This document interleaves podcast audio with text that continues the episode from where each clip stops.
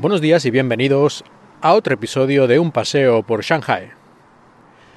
Hoy vamos a hablar sobre números, y es que en China son de gran importancia los números. Y no en alguna extraña secta o en algún campo muy preciso de numerología cabalística, que no, no, no, en la vida cotidiana. En la vida cotidiana la gente normal, todo el mundo prácticamente le da mucha importancia a los números. Y no me refiero al número de, su cuenta bancaria o al número, eh, el número de ceros que tiene su sueldo, no.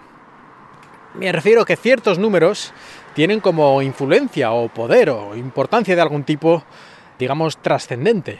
Y de hecho, mucha gente, la gente pudiente, gasta, gasta bastante dinero en tener números, digamos, adecuados, números que den suerte o números que signifiquen alguna cosa especial se pagan realmente miles, miles de euros a veces, por incluso más en ocasiones, pero por ejemplo por números de teléfono, números de teléfono que tengan las cifras adecuadas o matrículas de coche.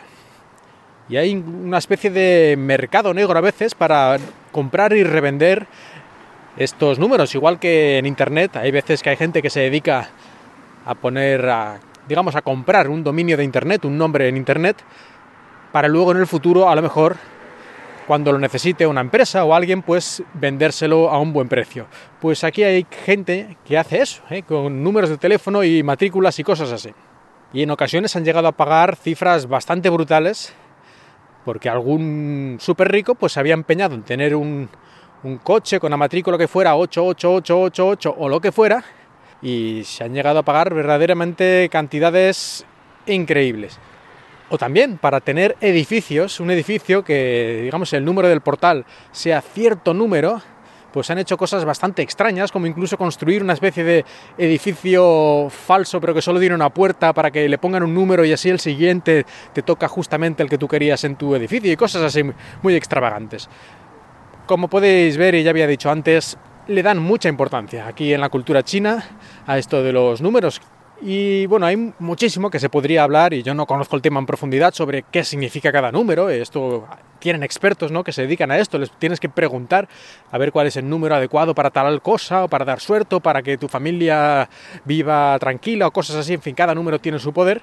Pero así en general, por ejemplo, el número 4 se considera un número de, de mala suerte porque está relacionado con la muerte.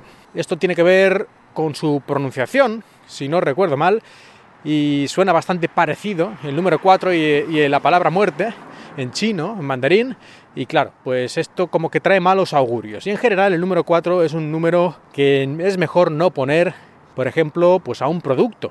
¿no? Tú si haces un, no sé, un teléfono o un coche, pues no lo vas a llamar, harás la versión 1, la versión 2, la versión 3 y muchas veces pasan directamente a la versión 5, para no poner el número 4. Igual que puede pasar a veces en España o en otros países con el número 13, pues aquí hay incluso edificios que no tienen piso número 4. También si le tienes que dar un regalo a alguien, nunca le, nunca le debes dar un regalo que sea 4, que tenga cuatro partes o que sean cuatro pequeños regalos. ¿eh? también sería una especie de regalo de la muerte o algo así. Bueno, aparte de este número 4, que ya veis que no es muy positivo, pues tenemos como contraparte el número 8, que se suele asociar con la riqueza, con el dinero, con la y en general con la suerte, creo yo, y con la buena fortuna. Y también el número 6. El número 6 eh, tiene que ver, si no estoy equivocado, con la felicidad que, por ejemplo, un número que da muchísima felicidad es el 666. Sí, el número del diablo en nuestra cultura, el número de Satanás. Y no es extraño que veáis pues coches con matrículas con el 666 y no es casualidad, sino que seguramente las han buscado a propósito e incluso las han pagado caras o edificios que tienen el número 666 y además, uy, lo ponen bien grande porque ya que lo tienen, que se note, ¿no? Y con el 8, pues también, ¿eh? muchas veces podemos encontrar matrículas, números de teléfono de empresas y cosas así que son 8888 y cuantos más 8, pues, pues más riqueza, más, más les va, más dinero les va a llegar. Y también algo que les gusta bastante a los chinos es jugar con el sonido de los números y hacer que una combinación determinada de números suene de manera relativamente similar a alguna frase en chino. Y así, en vez de escribir la frase con, con letras, con sus caracteres chinos, la pueden escribir así de manera medio jocosa, pues escribir con una serie de números. Y una de estas cosas, la más conocida, o por lo menos una de las primeras que te das cuenta, porque se usa mucho, es la de decir adiós.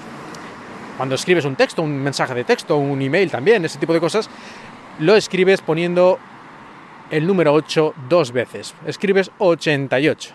Y eso significa bye bye. Porque el sonido del 8 es va, pues para ellos suena lo bastante parecido, supongo yo, como para que al ponerlo dos veces suene parecido a bye bye, así que significa adiós. Pero bueno, tienen muchísimas frases escritas con combinaciones de números, algunas bastante complejas y a veces también se utiliza esto para los números de teléfono. Y volvemos un poco a lo que decía al principio, que algunas empresas pagan bastante dinero para conseguir justamente un número de teléfono que al leer sus, sus números, al leer los números, pues suena parecido, pues no sé, a una frase que dice, pues alegría y buena suerte, por decir algo, ¿no? Me lo estoy inventando, pero son cosas así. Pues nada, eh, un tema curioso esto de los números, la importancia que se, que se le da aquí en China, a pesar de que en teoría con el comunismo todo este tipo de supersticiones y supercherías deberían haber sido eliminadas, pero cuando vienes aquí a China enseguida te das cuenta que sí, sí, oficialmente todas estas cosas fueron eliminadas con el comunismo y se supone que llegó pues todo era la razón y la lógica, pero no, obviamente no, no se pueden eliminar miles de años de costumbres y tradiciones así de un plumazo, por mucho que se intente por las malas, y todo tipo de religiones paganas, animistas y tradiciones de estas bastante cuestionables desde el punto de vista de la lógica y la razón, pues se mantienen al orden del día. Y esta pues es una más. Todo esto de la numerología, creo que podríamos llamarlo.